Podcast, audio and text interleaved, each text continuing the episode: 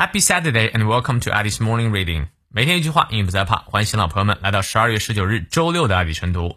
今天这句话来自于 Abraham Maslow，亚伯拉罕·马斯洛，他是美国著名的心理学家，创立了人文主义心理学，说以及需求层次理论 Maslow's Hierarchy of Needs。他强调寻找人们好的一面，而不是把他们当做一包症状 （a bag of symptoms） 啊。这个 Maslow's Hierarchy of Needs，马斯洛需求层次理论，我相信很多人也听说过啊。我很喜欢这段话，他说：“In any given moment, we have two options: to step forward into growth, or to step back into safety。”在任何时刻，我们都有两个选择：往前走向成长，或退后走向安全。你会选择哪一个呢？让我们来逐词看一下。In any given moment，啊，在任何一个给予的时刻，或者任何时刻。In any given moment，可以把这个常见的用法记下来。We have two options，我们呢有两个选择，选择 option。 To step forward，啊，step forward 是往前走一步，into growth，啊，往前走一步，进入到成长领域。Growth 是成长的意思，名词。Or to step back，或者往后走一步，into safety，回到安全区。